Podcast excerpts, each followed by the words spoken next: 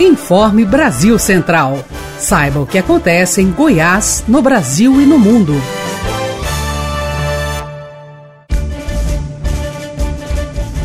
Olá, uma ótima noite de sexta-feira para você que nos acompanha. Sou Guilherme Rigonato e você fica agora com as principais notícias com a equipe da Agência Brasil Central. Cresce percentual de empresas constituídas em Goiás que tem mulheres no quadro de sócios. Cássio Neves. A Junta Comercial do Estado de Goiás registrou em 2020 a abertura de 26 mil novas empresas. O número é o maior desde 2016. Cerca de 40% desses empreendimentos têm as mulheres como sócias. Segundo o presidente da JUSEG, Euclides Barbo, o percentual de mulheres à frente das empresas era de 19% em 2019 o número subiu para 38% em 2020. O governo de Goiás, por meio da JUSEG, deu mais agilidade na abertura das novas empresas e oferece qualificação aos novos empreendedores, o que facilita a vida de quem quer começar o próprio negócio em meio à crise. No último dia 23, durante visita à JUSEG, para anunciar a redução de taxas, o governador Ronaldo Caiado reforçou a importância de reduzir a burocracia e incentivar que o empresário invista cada vez mais no Estado.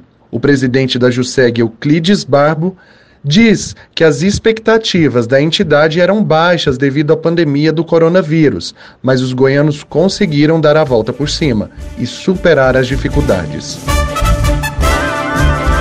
Polícia prende suspeitos pela morte do jornalista Eduardo Jordão. Lucas Santana. A Polícia Civil prendeu um homem de 35 anos e apreendeu um adolescente de 17 anos suspeitos do assassinato. Ele foi morto a pauladas no dia 28 de dezembro, na chácara onde morava, em Abadia de Goiás. Segundo o delegado responsável pelo caso, Arthur Fleury, a polícia trabalha com a hipótese de crime de latrocínio, porque o jornalista foi morto de forma violenta e ainda teve o veículo roubado. Santos cobra providências de Comembol após polêmica da arbitragem.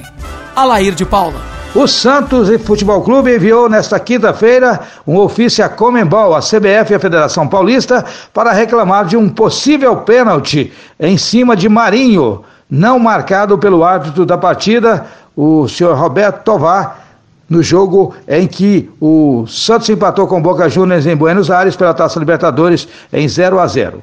Marinho foi derrubado dentro da grande área, mas o árbitro Roberto Tobar mandou seguir o lance, causando revolta aos torcedores santistas. Muito bem, Alair, ainda hoje informações dos times goianos. 18 bairros de Aparecida vão ficar sem água neste próximo domingo. Leandra Matos. É isso mesmo, no próximo domingo, dia 10 de janeiro, a Saneago vai fazer uma manutenção na rede de fornecimento de água do Jardim das Esmeraldas. O serviço vai afetar o abastecimento em 18 bairros de Aparecida de Goiânia. A companhia informou que o serviço é para fazer melhorias no sistema de abastecimento do município. A manutenção vai ser feita das 8 da manhã até as 2 da tarde. E durante esse período, o registro vai estar fechado. De acordo com a Saneago, o fornecimento de água vai retornar após a conclusão da manutenção e deve ser totalmente normalizado ainda no domingo. Os bairros afetados são Chácara Bela Vista, Chácara Santa Luzia, Chácara São Pedro, Conjunto Liberdade, Jardim dos Buritis, Jardim das Esmeraldas, Jardim Progresso, Jardim Santo Antônio, Jardim Olímpico, Nossa Senhora de Lourdes, Parque Acalanto, Residencial Santa Luzia, Setor Tocantins, Sítio Santa Luzia, Vila Brasília, Vila Santa, Vila Sul e Jardim Bela Vista, em Goiânia e Aparecida. Governo reduz a alíquota do ICMS do arroz e do feijão em Goiás a fim de baratear o custo da cesta básica para o consumidor. Jânio Rodrigues. A redução do ICMS do arroz e do feijão de 17% para 12% já está em vigor desde 1 de janeiro de 2021. A lei que altera o Código Tributário foi sancionada pelo governador Ronaldo Caiado e publicada no Diário Oficial do Estado, que também traz um decreto estadual que permite redução da carga tributária para 7% na operação interna com arroz, desde que industrializado no Estado. Este decreto começará a valer em 1 de abril. O presidente da Associação Goiana dos Supermercados, Agos, Gilberto Soares da Silva, entende que, com isso, os estabelecimentos comerciais poderão adquirir arroz e feijão com alíquotas mais baratas e assim reduzir o preço final ao consumidor goiano. Considerado como uma das atividades essenciais, o segmento supermercadista manteve funcionamento normal ao longo da pandemia do coronavírus e chegou a registrar aumento na comercialização. Para seguir vivo na luta pelo acesso à Série B, o Vila Nova faz confronto decisivo contra o Santa Cruz. Vitor Monteiro. O Vila Nova entra em campo no sábado, 5 da tarde, no estádio Onésio Brasileiro Alvarenga, pela quinta rodada da segunda fase, o quadrangular semifinal da Série C. A equipe colorada, que está na última posição, quarto colocado do grupo C, tem quatro pontos e precisa vencer o Santa Cruz para seguir vivo e com chances reais de conseguir o acesso, o retorno à segunda divisão nacional. Para esta partida, o Tigre não conta com o lateral esquerdo Mário Henrique e nem com o goleiro Fabrício. Ambos testaram positivo para Covid-19. Pelo lado positivo, o atacante Thales volta a ficar à disposição após se recuperar de uma lesão no ombro. Desta forma, sem Fabrício, Marcão será o goleiro titular do Vila. Na esquerda, William Formiga, que foi o titular no último jogo, perde a posição para Adalberto. O zagueiro jogará improvisado. Com isso, Simon vai entrar na zaga. No ataque, Thales retorna na vaga do Kaique. O Vila vai iniciar a partida com Marcão, Celcinho, Rafael Donato, Simon e Adalberto, Yuri, Dudu, Pablo Roberto e Alain Mineiro, Thales e Enan. Lembrando que Vila Nova e Santa Cruz jogam 5 da tarde de sábado no Onésio Brasileiro Alvarenga. Obrigado, Vitor. Daqui a pouco, informações do Atlético. Ipasgo retoma programas gratuitos voltados para a promoção da saúde. Franciele Oliveira. O Ipasgo retomou dois programas gratuitos voltados para a promoção de saúde. Os projetos, que estavam suspensos há quase um ano, prestam atendimentos para prevenir casos de hipertensão e garantir uma vida saudável para quem está na melhor idade. Os atendimentos voltam a ser oferecidos semanalmente na Central de Ações Preventivas, localizada na sede do IPASGO, na Avenida 1 Radial, no setor Pedro Ludovico, em Goiânia. Após a inscrição em um dos programas, o público tem acesso a consultas médicas, acompanhamento multiprofissional com nutricionista, educador físico, psicólogo, fisioterapeuta, farmacêutico e enfermeiro.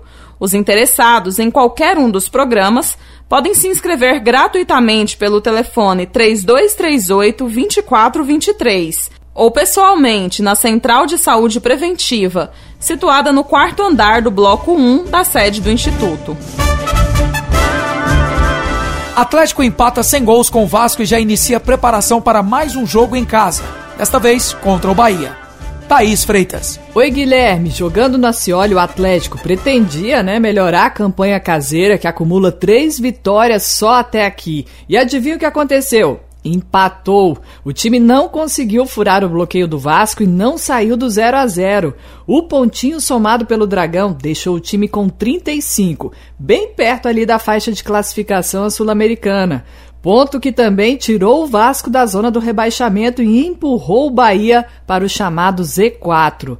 Agora o Atlético já volta as atenções para mais um confronto em casa. O próximo adversário é o Bahia, que com certeza vai jogar a vida para também fugir da zona da degola.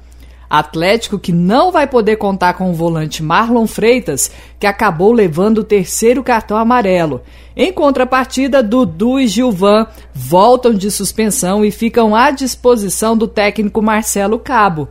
Grande abraço aí, Guilherme. Muito bem, Thaís. Logo mais informações do Goiás. Governo de Goiás prorroga por mais seis meses estado de emergência na saúde pública. Diego Anatalho. O governo de Goiás publicou ontem, no suplemento do Diário Oficial, o decreto que prorroga até dia 30 de junho de 2021 a situação de emergência na saúde pública no estado por causa da pandemia do coronavírus. Goiás está em estado de emergência em saúde pública desde o dia 13 de março de 2020, após a confirmação dos três primeiros casos de coronavírus no estado. O novo decreto mantém a dispensa de licitação para aquisição de bens e serviços para o combate ao coronavírus, como a compra de máscaras, aparelhos respiratórios e vacinas. Mesmo com a dispensa, as aquisições excepcionais serão fiscalizadas pelo Tribunal de Contas do Estado de Goiás e pela Controladoria Geral do Estado de Goiás. A situação de emergência poderá ser revista a qualquer momento, conforme a análise da evolução da situação epidemiológica do Estado. E o Goiás pode sair da zona de rebaixamento no final de semana. Saiba como isso pode acontecer com Daniel Santana. Após a conclusão da 28ª rodada do Campeonato Brasileiro, o Goiás agora mira sua próxima partida para poder escapar da zona do rebaixamento.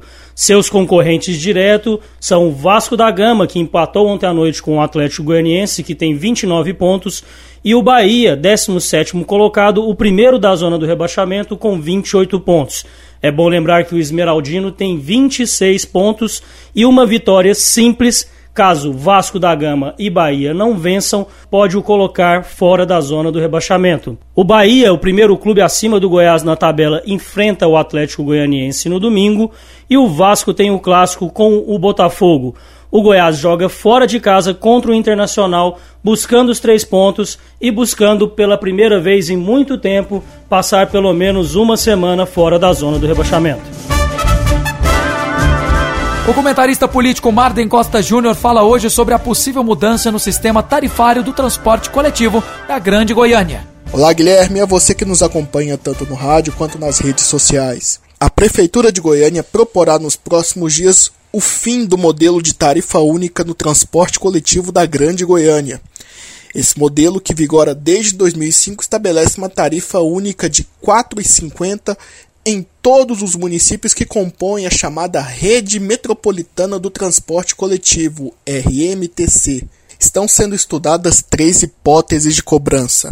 A primeira delas por quilometragem, a segunda por número de pontos, a terceira seria a possível criação de um anel tarifário. Isso se dá devido a uma reclamação antiga das empresas, principalmente agora devido à pandemia da Covid-19, que desde o ano passado reduziu substancialmente o número de passageiros no sistema. As concessionárias do transporte coletivo alegam um prejuízo de 75 milhões de reais. É fato que esse modelo de tarifa única, que aliás é único no Brasil, talvez não seja tão justo.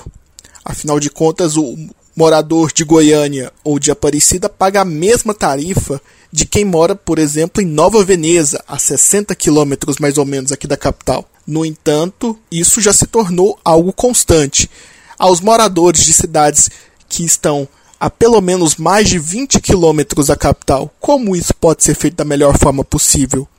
Mas apenas isso irá refletir em uma melhoria? A gestão Magueto Vilela Rogério Cruz precisa ousar.